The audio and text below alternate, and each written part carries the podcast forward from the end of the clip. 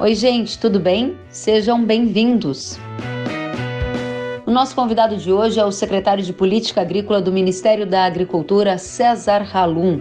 No bate-papo você vai saber mais sobre o Plano Safra 2021-22, sobre o Plano Nacional de Fertilizantes, greve dos caminhoneiros e muito mais.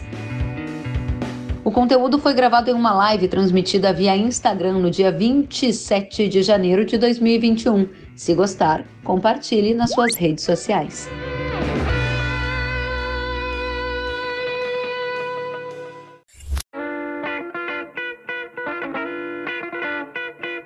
Seja muito bem-vindo, secretário. Uma boa noite para você.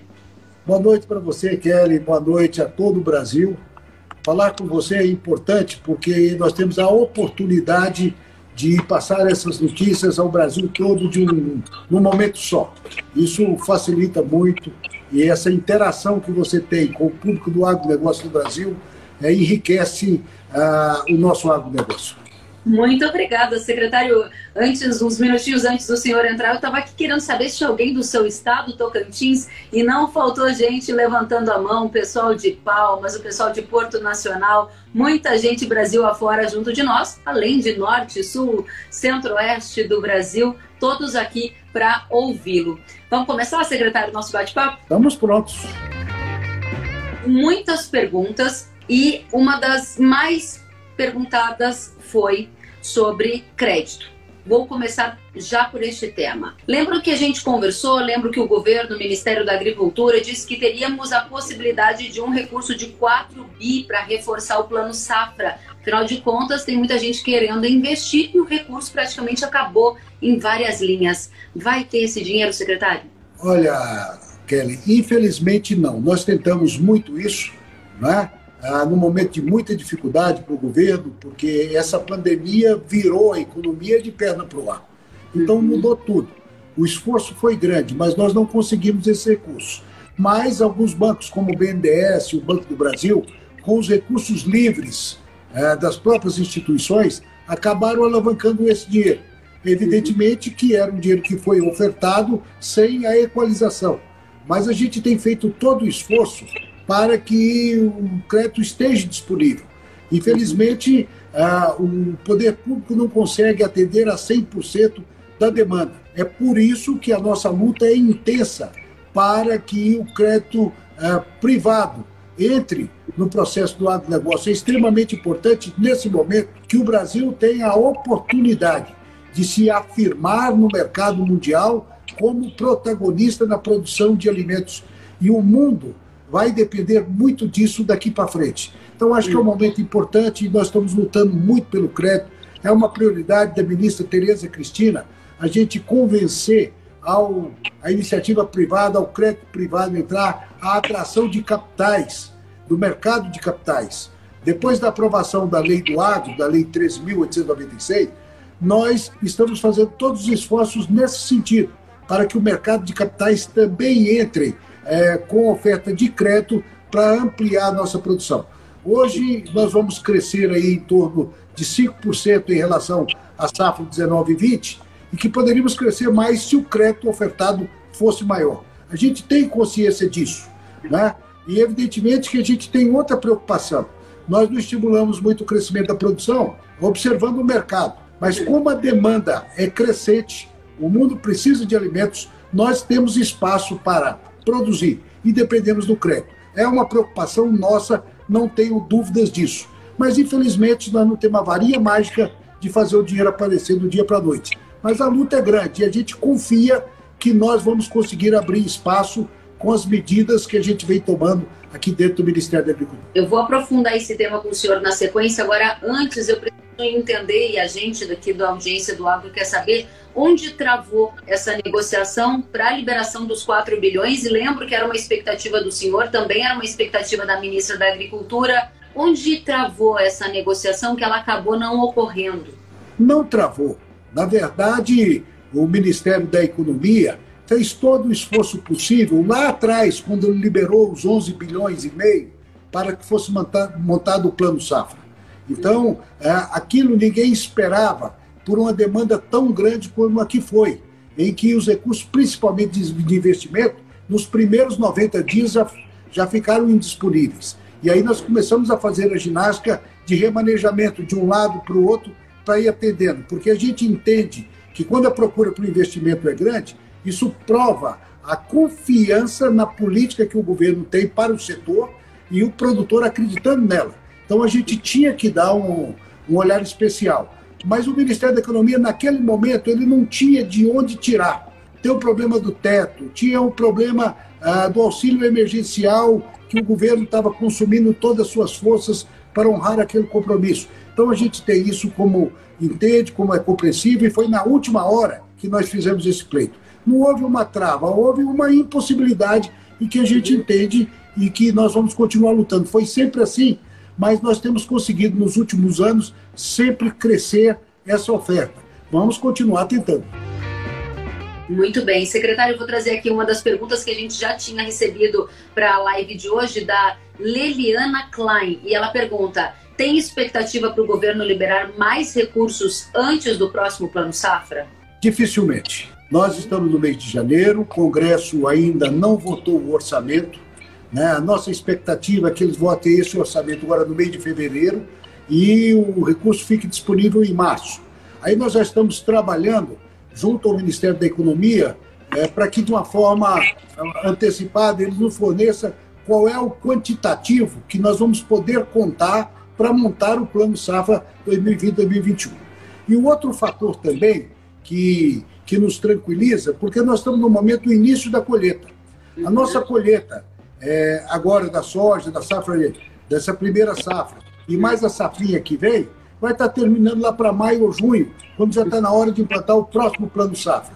Portanto, é, esse dinheiro não nos preocupa tanto, porque nós estamos no momento da colheita, nós temos que esperar os resultados desta colheita para ver as expectativas de, de demanda para o próximo ano. Muito bem, secretário, a gente vê que a demanda está aquecida, né? especialmente as linhas de investimento, dado o boom das commodities e outros fatores que elevaram os preços e elevaram a confiança e por consequência também a intenção de investir. O senhor falou sobre teto de gastos, auxílio emergencial, dificuldade fiscal e isso acaba tendo um colateral aí nas linhas do Plano Safra, na construção do Plano Safra, melhor dizendo.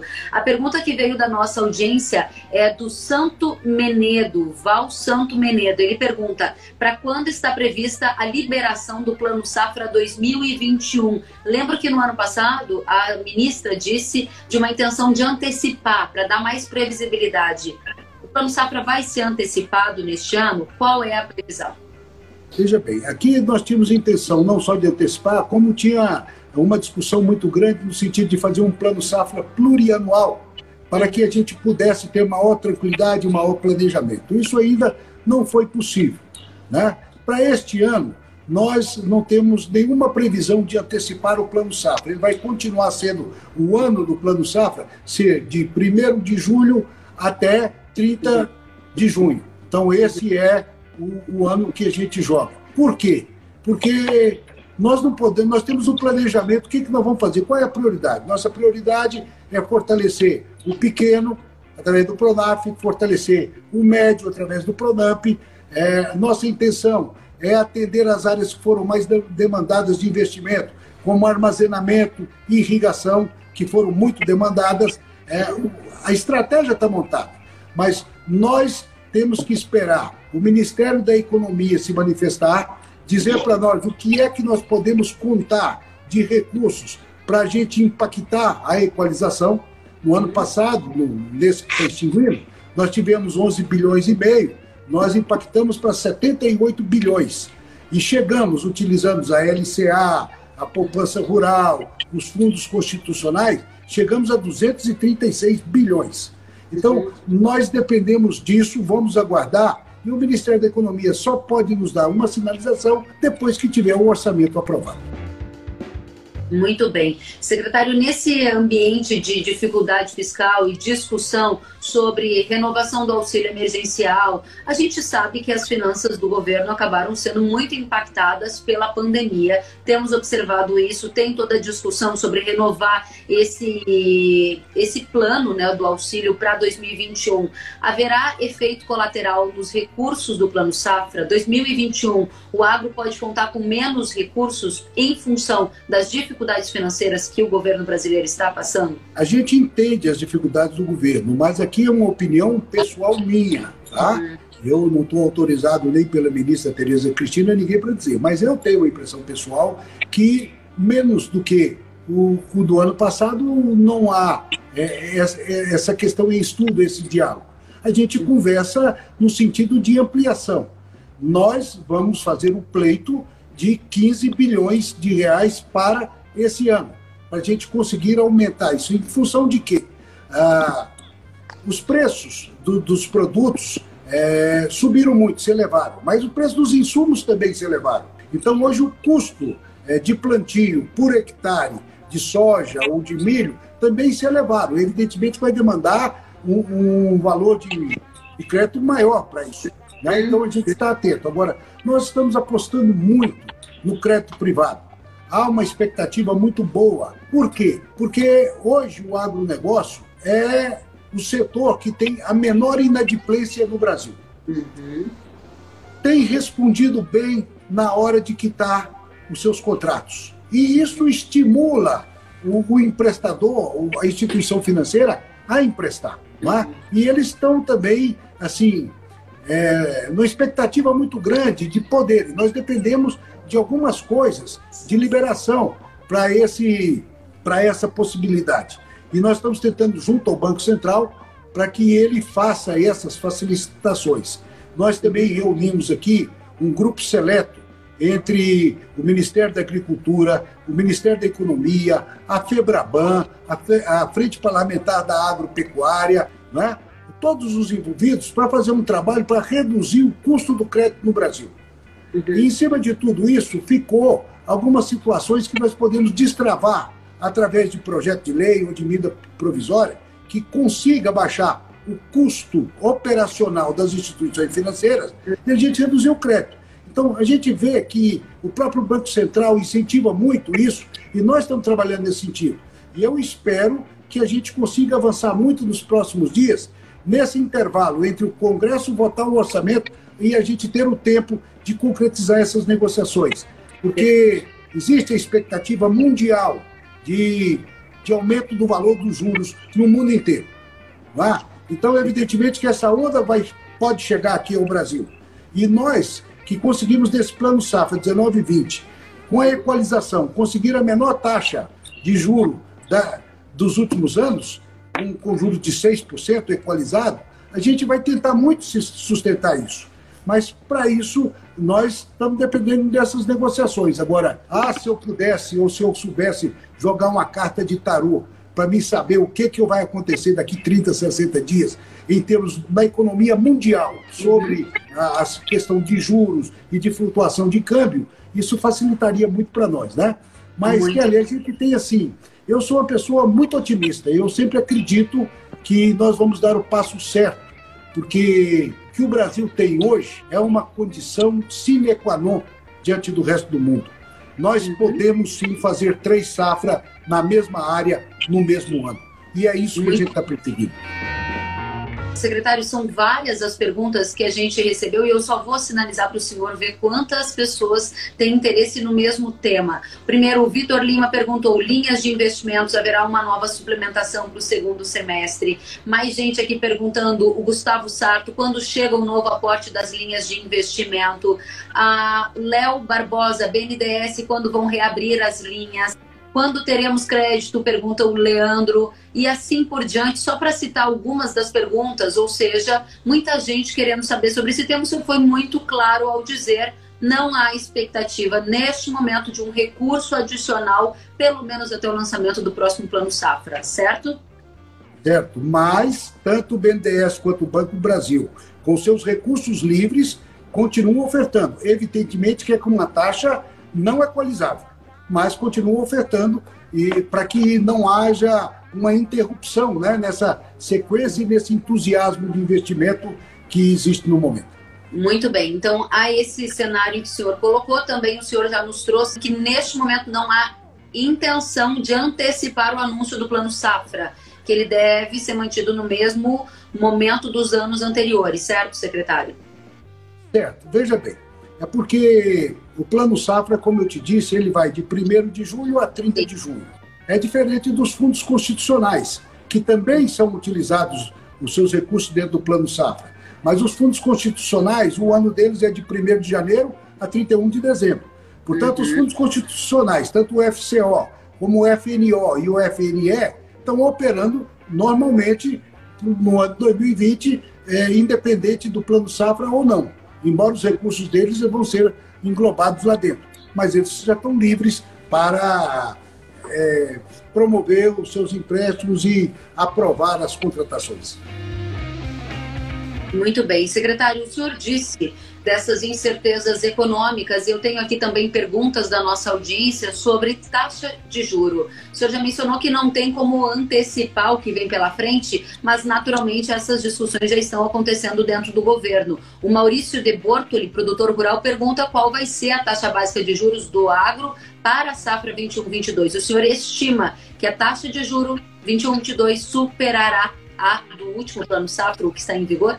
Desejamos muito que isso aconteça, desejamos muito. Mas é que eu disse, nós não podemos fazer nenhuma previsão antes de sabermos o que o Ministério da Economia vai nos disponibilizar para que a gente possa promover essa equalização. Então a gente sabe que, por exemplo, a equalização ah, para o pequeno produtor lá dentro do Pronaf é uma equalização que consome mais estoque desse dinheiro do que a do médio e do grande porque os juros lá são bem menores. Esse ano nós operamos o Pronaf com 2,75 ao ano. Então, essa equalização consumiu o maior estoque desse dinheiro. Mas nós vamos trabalhar nesse. Esse é o interesse. Se nós conseguirmos reduzir o custo operacional dos bancos para reduzir o spread bancário, evidentemente que nós vamos ter sucesso. Né? Ah, qual é o grande problema que tem? Eu, eu já vou te adiantar isso, o pensamento que a gente tem, que nesse grupo de trabalho nós estabelecemos. Um dos grandes custos ah, do, do crédito rural é o problema da fiscalização. Isso custa muito para o banco que fez o empréstimo ir no, em loco fiscalizar se o produtor está gastando dinheiro adequadamente, de, aquele, de forma que o projeto foi feito, é, duas, três visitas à propriedade rural. Isso aumenta muito o custo dos bancos. Se nós conseguirmos que o Banco Central nos libere para que essa fiscalização possa ser feita remota, via satélite, igual temos conseguido nos pontos, isso vai reduzir o custo dos bancos, que pode reduzir o spread, que vai refletir na taxa de juros. Então, tudo isso são as negociações que nós estamos trabalhando para que sejam é, concretizadas até o lançamento do Plano Safra. Mas eu não gosto de, de fazer é, nenhuma previsão e depois frustrar expectativas de alguém. Né? É muito mais seguro eu ser mais rígido agora na informação e trazer uma surpresa muito agradável lá no lançamento do Plano Safra do que trazer uma decepção com uma informação que eu não posso garantir.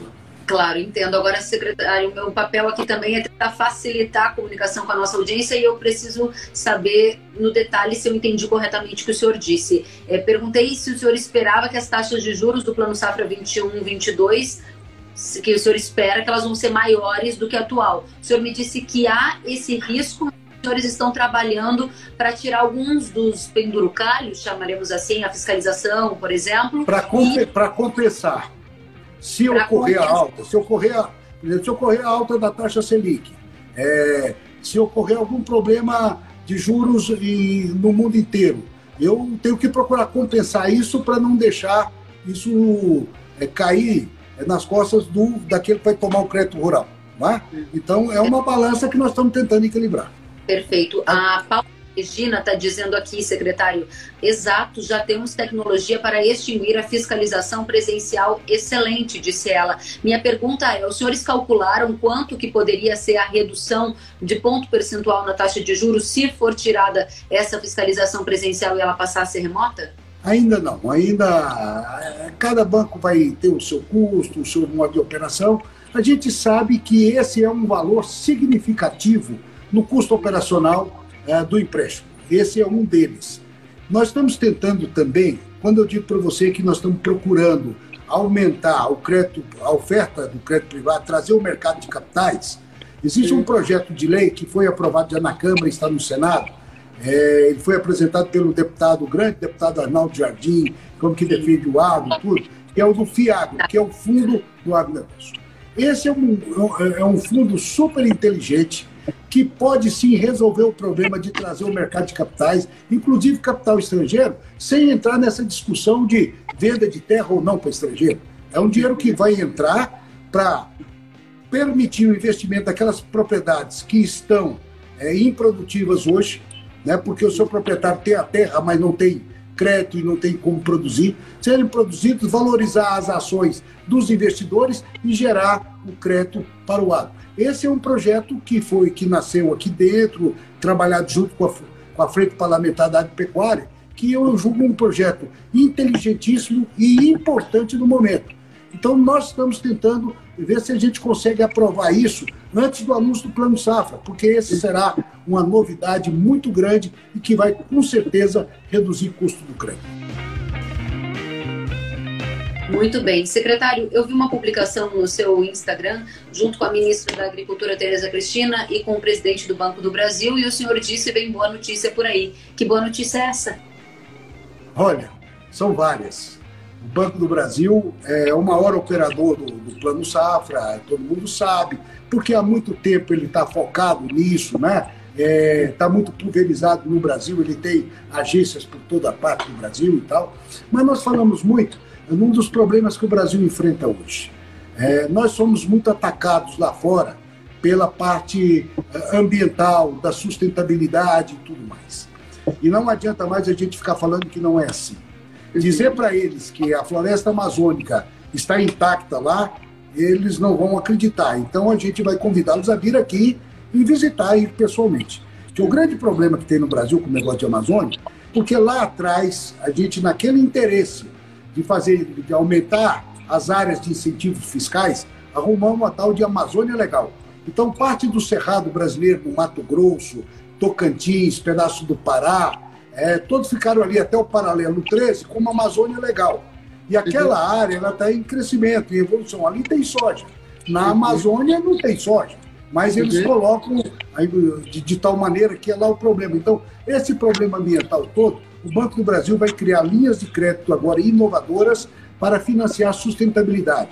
Por exemplo, ele já está trabalhando com os grandes operadores da, de empresas produtoras de proteína de origem animal para financiar os seus integrados de granjas de aves, de suínos, todos para ter a placa voltaica para gerar energia sustentável, financiado pelo banco.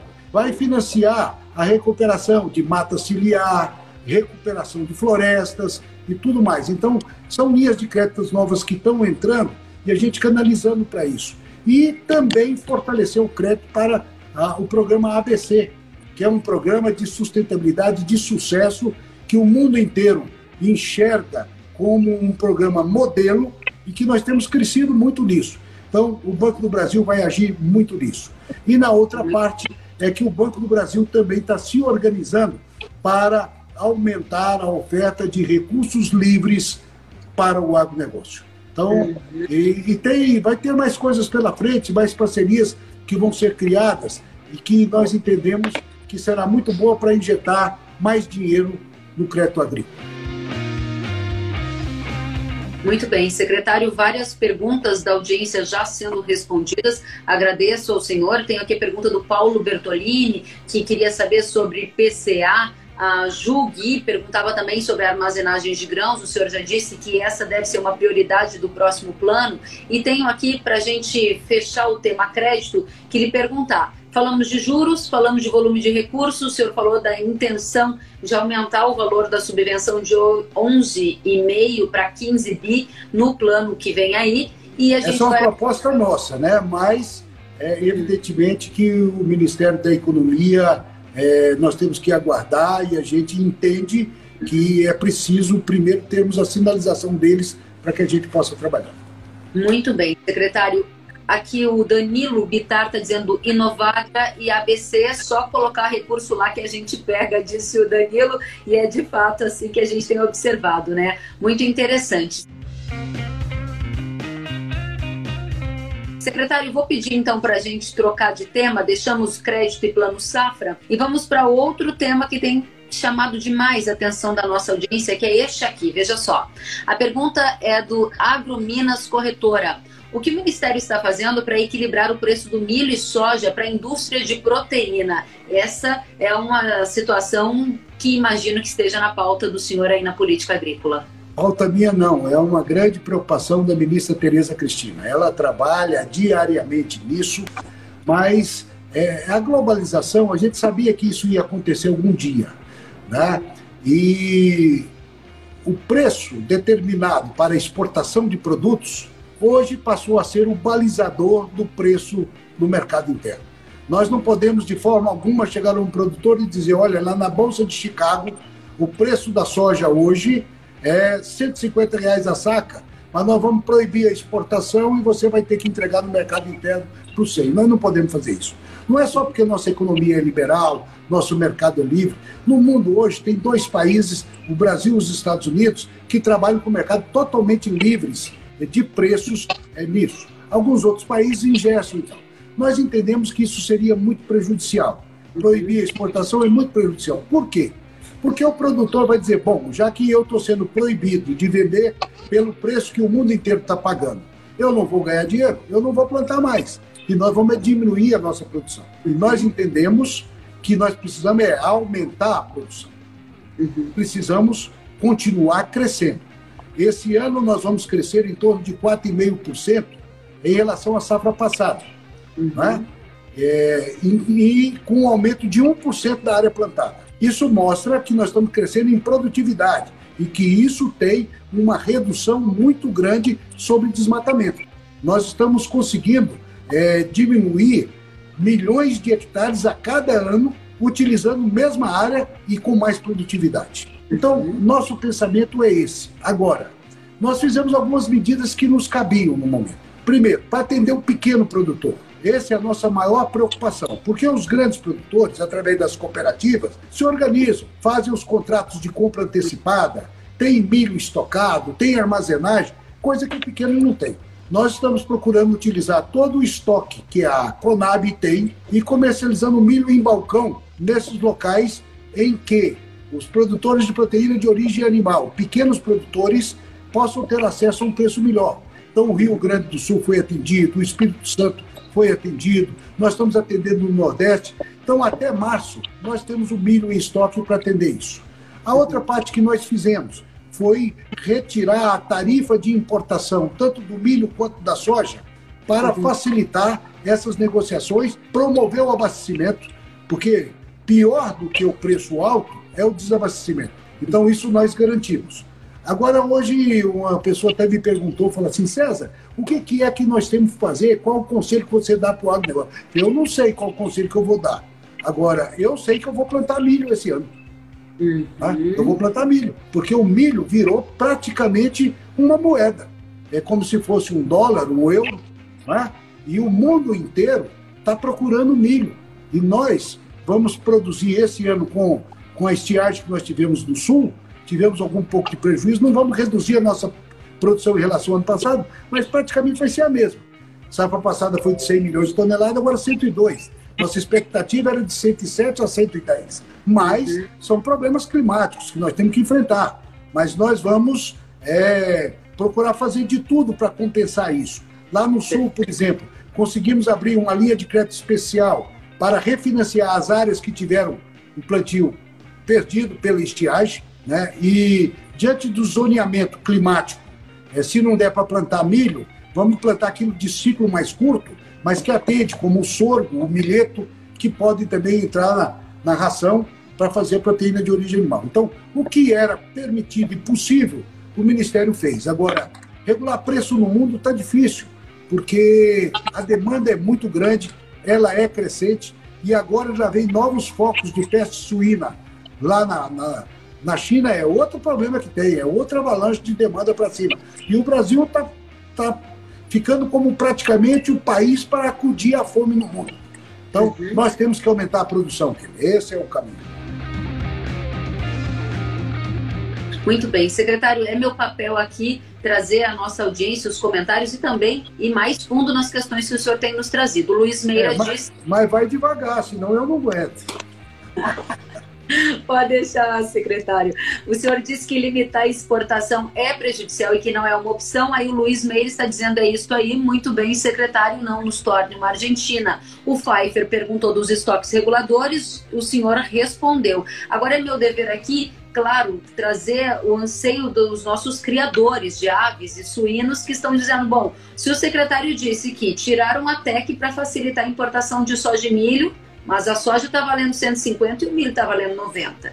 O secretário disse que usaram os estoques reguladores e que eles vão até março. E o milho ainda segue perto de 90 e a soja. Que outra alternativa existe? Eu sei que estava em estudo retirar tributos para tentar deixar mais barato o milho de fora. Isso vai ser feito para que o milho entre num valor mais competitivo aqui dentro, secretário?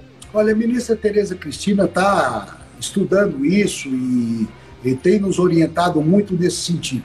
Mas é, nós estamos agora nessa fase estimulando muito a produção e o plantio de milho, que tem outro gargalo aí pela frente, né? porque as nossas empresas sementeiras, as produtoras de semente de milho, também não têm semente em estoque para aumentar o plantio tanto assim. Tanto é que a ministra Tereza já tem conversado com eles no sentido de trabalhar nesse sentido para não faltar sementes. Mas eu não vejo outro caminho que não seja o aumento da produção.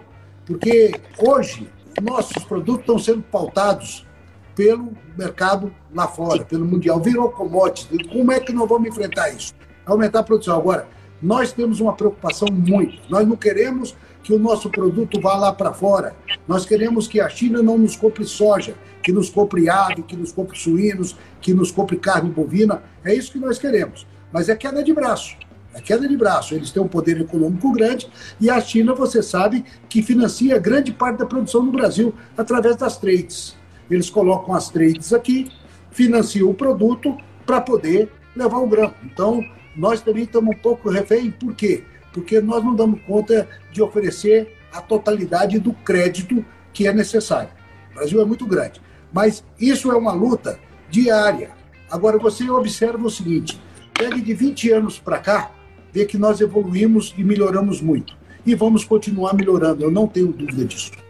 Muito bem, ou seja, o secretário acaba nos dividindo conosco aqui que enxerga que estão de mãos amarradas. De um lado, não é a intenção do governo de limitar a exportação, de outro lado, há uma limitação para fornecer mais crédito, que fomente o aumento dessa produção e que acabe compensando essa demanda aquecida, né? Mas veja bem, Kelly, o que eu quero dizer é que não é que nós sejamos contra, somente por ser contra é, proibir a exportação. É que a gente entende que esse é um remédio muito ruim, com efeitos colaterais horríveis, porque pode estimular é a redução da produção. Olha o que, que aconteceu com o arroz. O arroz passaram 3, 4 anos trabalhando no vermelho e muitos produtores deixaram de plantar. Quando a demanda cresceu com a pandemia, o preço do arroz foi lá para cima. E nós, a sorte é que a produtividade foi muito alta. Agora que os produtores de arroz estão voltando ao mercado para poder, estão vendo a oportunidade de pagar as suas dívidas dos prejuízos dos anos anteriores para recomeçar. Então, se nós travarmos a exportação e, e, e aí o que, que vai acontecer? O desestímulo ao plantio, eu entendo que é um remédio que vai se tornar veneno. Hum, muito bem, secretário. Temos mais perguntas aqui da nossa audiência. Eu vou então trazer a pergunta do Pedro. Pedro Neri quer saber do senhor se há alguma política de incentivo sobre crédito de carbono. Isso está no radar do governo? Tá. São a, a, os títulos verdes, né? Que nós estamos trabalhando muito nisso e hoje nós estamos querendo criar uma situação e a gente tem negociado, é, principalmente com aqueles compradores nossos lá fora, de que não adianta essa história de que sequestrou carbono e tal, e o dinheiro não chegar no produtor. Ora, o produtor que preserva, porque eu acho que hoje o maior preservador no Brasil é o produtor rural. Uhum. Esses dias até um brincou, falou assim: olha, Sérgio, você tem que chamar agora produtor de preservador mesmo. Uhum. É, o preservador rural. Ele está preservando muito, mas ele não ganha nada por isso. Uhum. Então, se ele tem, vamos supor, na área do cerrado, que a reserva legal é de 35%, ou seja, eu tenho uma fazenda de mil hectares, eu só posso utilizar 650 hectares, porque 350 tem que ficar para reserva ambiental. É uhum. É como eu sequestrar a propriedade dele. E ele vai receber o que por isso? Nada. Ele tinha que receber pelo menos um crédito rural mais barato, pelo menos um incentivo no seu produto, custar um pouquinho mais caro, ou pagar um pouco pelo trabalho ambiental que está fazendo. Então, de nada adianta sequestrar o carbono, ficar circulando esse dinheiro aí, dizendo eu tenho dinheiro, eu vou mandar para isso, vou mandar para aquilo, e não chegar no produtor. Uhum. Nós estamos trabalhando muito isso. Então, os títulos verdes têm essa intenção de chegar ao produtor, porque se não chegar,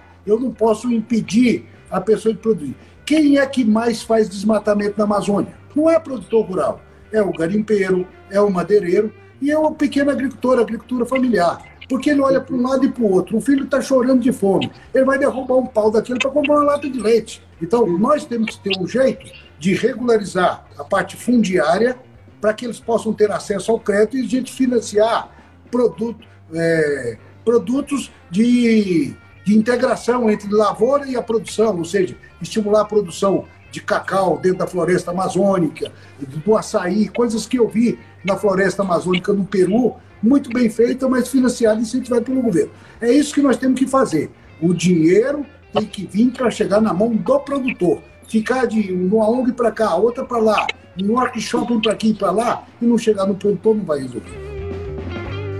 Secretário, nós temos uma pergunta aqui do Nivaldo Karpinski. Ele pergunta: os preços do adubo vão cair? E por que eu estou trazendo essa pergunta do Nivaldo? Porque vi que nesta semana o governo lançou o Plano Nacional de Fertilizantes. E eu gostaria de saber se esse Plano Nacional de Fertilizantes, que está também sob o comando da Secretaria de Política Agrícola, tem relação com uma projeção futura de queda no preço de adubo, que é justamente a pergunta do Nivaldo. Lógico, Divaldo, você me dá uma oportunidade grande. Esse é um assunto que nos preocupa muito. Por isso, é, nós começamos a trabalhar nisso e a ministra Tereza Cristina é, encaminhou esse produto para a Secretaria de Assuntos Estratégicos da Presidência da República, para que ele pudesse coordenar um grupo interministerial para discutir esse assunto, porque para a gente falar em fertilizantes, eu preciso estar junto com o Ministério de Minas e Energia, eu preciso estar junto com o CNPq, eu preciso estar junto com a Embrapa, não é? o Ministério de a parte de, de Indústria, de Comércio e Relações Exteriores, nós temos que estar junto nisso. O que, que é o problema? O Brasil hoje é extremamente dependente da importação de fertilizantes. De 60% uhum. a 70% dos fertilizantes utilizados no Brasil são importados. Então nós temos que estimular a produção local. Nós temos minas é, para tirar o fósforo, o potássio, é, tirar o nitrogênio do gás. Então, tudo isso. Mas nós temos que criar um projeto nacional que tenha incentivo para isso, aumentar a nossa produção para diminuir a nossa dependência. Isso até por uma questão é, de soberania nacional. Nós somos um país extremamente produtor de proteínas vegetal e animal. E nós vamos ficar na mão é, lá de fora dos fertilizantes, que se um dia fechar a porteira para nós, para onde nós vamos? Então nós temos que ter a nossa produção, estimular a produção. Existem alguns gargalos nesse setor para incentivar a produção. E qual um gargalo importante? Por que, que o fertilizante no Brasil ele é tributado e o importado é isento? Uhum, sim. Tem uma Essa explicação. anda do setor, né? Então, é, então, são esses assuntos, esses gargalos, que nós vamos discutir nesse grupo. É um trabalho médio e longo prazo, ele não vai nos trazer um resultado imediato, mas nós estamos pensando no Brasil do futuro.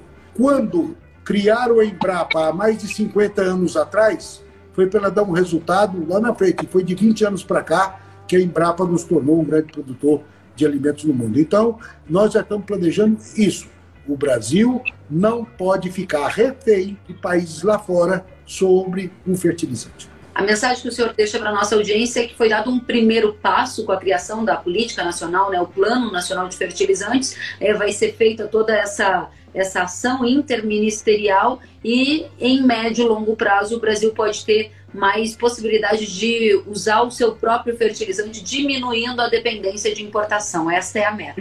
Isso, e aumentando a competitividade. Porque o fertilizante hoje é um custo grande numa lavoura. Então eu preciso melhorar nossa competitividade. Então eu preciso ter fertilizante aqui. Nós temos pressa para isso. Então esse grupo foi montado agora. A primeira reunião sobre esse tema aconteceu há 60 dias atrás. Então rapidamente já saiu um decreto criando um grupo. E nós vamos trabalhar fortemente nisso. Temos muitos estudos adiantados, a Embrapa já tem trabalho feito, o CNPq tem, Ministério de Minas e Energia tem, Ministério dos Transportes é importante nisso, porque onde está uma mina, onde está uma fonte, nós precisamos saber a integração, a logística de rodovias e tudo mais, né? Porque às vezes o caminhão vai levando a soja, não pode voltar vazio, ele volta com matéria para fertilizante. Então, tudo isso nós estamos trabalhando e nós temos pressa. Muito bem, nós secretário. Muita pressa nisso. Lhe agradeço pela, pelas respostas e quero aqui trazer um tema. O senhor está aí, né, em Brasília, está aí no governo e é a nossa fonte ao vivo para a comunidade do agro. E o Felipe Jorge está perguntando, tema que eu tenho recebido muitas perguntas, secretário, que é a greve dos caminhoneiros. A pergunta do Felipe é: Secretário, nos atualize, por favor, qual é o cenário sobre uma eventual greve dos caminhoneiros. Tivemos o reajuste do diesel. O que, que o senhor tem ouvido aí em Brasília? Como é que estão as articulações, negociações do governo com ministérios? Conte para a gente um bastidor sobre este tema. Greve dos caminhoneiros? É? Exato, secretário. Não, eu não tenho visto assim tanta preocupação quanto a isso. Não tenho visto movimentos quanto a isso. Não chegou nada para nós no Ministério sobre esse tema. Né? Evidentemente que de vez em quando saem aí umas conversa, olha, vai ter greve de caminhoneiro e tal, mas o momento não é para isso. Primeiro, porque o frete é, não está com preço tão defasado assim. Né? E depois, é, com aquela greve dos caminhoneiros, você viu que aqueles que são autônomos, eles sofreram muito com aquilo, porque com a parada, eles acabaram forçando com que as grandes empresas que utilizavam muito o serviço deles compraram caminhões. Foi um ano que mais se vendeu caminhões no Brasil e que, que o BNDES financiou caminhões. E eles ficaram, foram prejudicados, diferente daquelas empresas que têm seus já contratos permanentes e tal. Eu não vejo entre os, os caminhoneiros autônomos esse movimento. Eu não vi ainda, pode ser que esteja acontecendo. Você me chama a atenção para isso, eu vou observar. Né? Uhum. Eu tenho muito assim, é, não tenho muito conhecimento, mas eu tenho muita vivência porque eu sou filho de caminhoneiro. Meu pai foi caminhoneiro e eu sabia a luta dele. Comprava um caminhão, financiava, trabalhava 4, 5 anos, acabava de pagar, o caminhão estava aberto, tinha que trocar, era mais 4, 5 anos pagando. Eu sei como é isso. Então, é uma, aquela greve, ela prejudicou muito os autônomos. Eu não vejo clima neles para isso. Mas, de qualquer forma, vou ficar atento para saber se alguma coisa está acontecendo ao meu redor e eu não estou vendo. Muito bem. Antes da gente entrar aqui ao vivo, eu vi uma matéria que dizia que o presidente da República, Jair Bolsonaro, inclusive pediu para os caminhoneiros né, não avançarem com esse tipo de manifestação e que estaria em discussão do governo uma retirada de tributos que incidem sobre o óleo diesel para tentar baratear o custo do combustível. Claro que ele faz essa pergunta, afinal de contas, a colheita do milho está acontecendo do, do, milho verão. A colheita da safra de soja está recém no início e seria um cenário muito desafiador para a gente se houvesse um avanço desse ah, tema. Claro, lógico, lógico. Agora, o grande problema é que o combustível está subindo. Essa pandemia fez subir tudo. Uhum. Esses dias eu fui comprar um saco de cimento para remendar uma calçada ali em casa, porque fim de semana eu tenho que fazer até serviço de pedreiro. E eu levei, foi um susto com o preço do saco de cimento. Né? Então, assim, a pandemia virou de perna para o ar, tudo, todo mundo alegando, foi uns quatro meses de paralisação, faltou produto e oferta, é lei da oferta e da procura. Eu até hoje não achei nenhum deputado, nenhum congresso que pudesse fazer emenda na lei da oferta e da procura, né? Isso fica aí valendo. Então é um negócio meio sério, mas a gente preocupa. E o óleo diesel sempre foi esse problema. Mas o óleo diesel em todos os estados brasileiros, ele, ele é taxado menor. Por exemplo, em todos os estados que eu vejo, gasolina tem o ICMS de 25%, o óleo diesel é 13%, 14%, 12%, varia de um estado para o outro, né? Mas existe PIS, CONFINS, essas coisas todas, mas eu tenho certeza que pelo comprometimento que o presidente Bolsonaro tem com o Brasil, com o agronegócio, porque ele sabe que é o setor que está dando a resposta para o país, ele não terá dúvida. Se preciso for fazer, ele fará. Eu não tenho dúvida disso.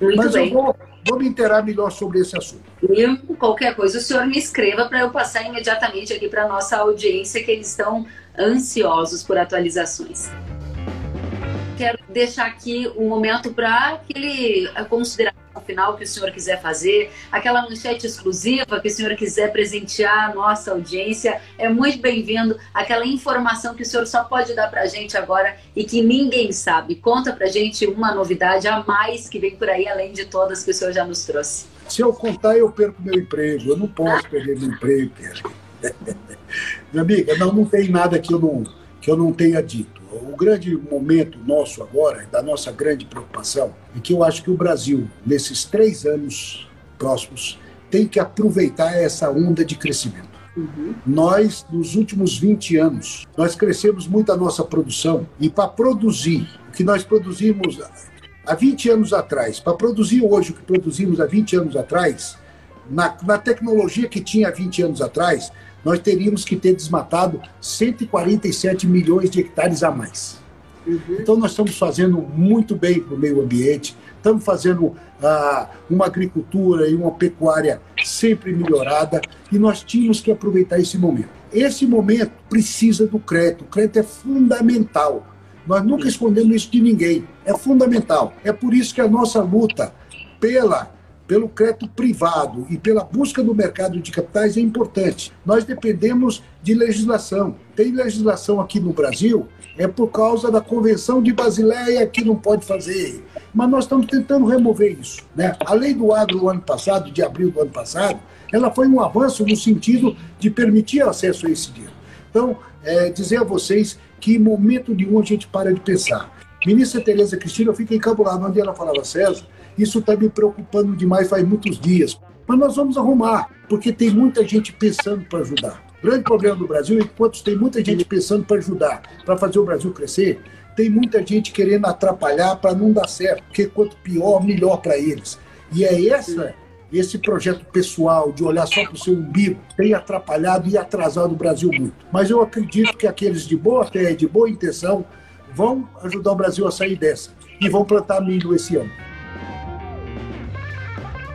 Muito bem. Secretário, quero aqui dizer para o senhor que o Bruno Beber está parabenizando o senhor. O Américo Vasconcelos disse parabéns, secretário, saber com propriedade. O Vanderlei Fagundes disse parabéns, secretário, muito sucesso. Vamos que vamos, estamos juntos. O Jorge disse muito bom hoje. Fazenda Trevo disse confiamos muito neste ministério e seguimos confiando. Cabanha DS está aplaudindo e muito mais gente aqui se mobilizando para parabenizá-lo. Quero aqui também agradecer demais pela oportunidade, pela conversa franca, aberta, por ter respondido as perguntas da nossa audiência e dizer que não param de chegar os cumprimentos. O Jeremias está dizendo parabéns, o Fernando está dizendo parabéns, secretário, e assim por diante. Secretário, volte sempre, foi uma satisfação passar com o senhor essa uma hora.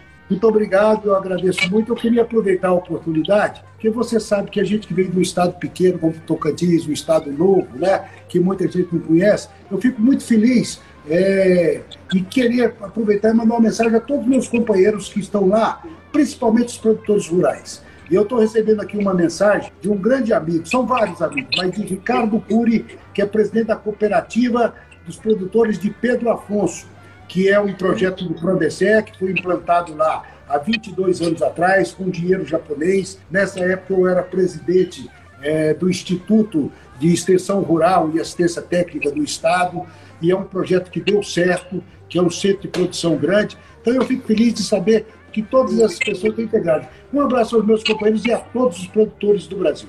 E a você, muito. muito obrigado e parabéns pelo que você faz pelo agronegócio brasileiro. Muito obrigada, é uma satisfação e gosto muito de Tocantins. É um belíssimo estado e fica também o convite para quem não conhece ir até lá. Secretário, esse conteúdo. Quem não conhece está perdendo muito.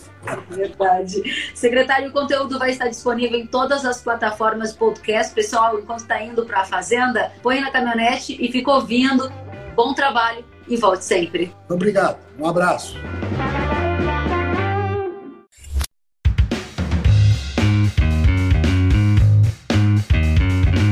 Que bom que você gostou da entrevista e ouviu todo o conteúdo. Se quiser acompanhar as atualizações, siga kellen.severo no Instagram. Até a próxima!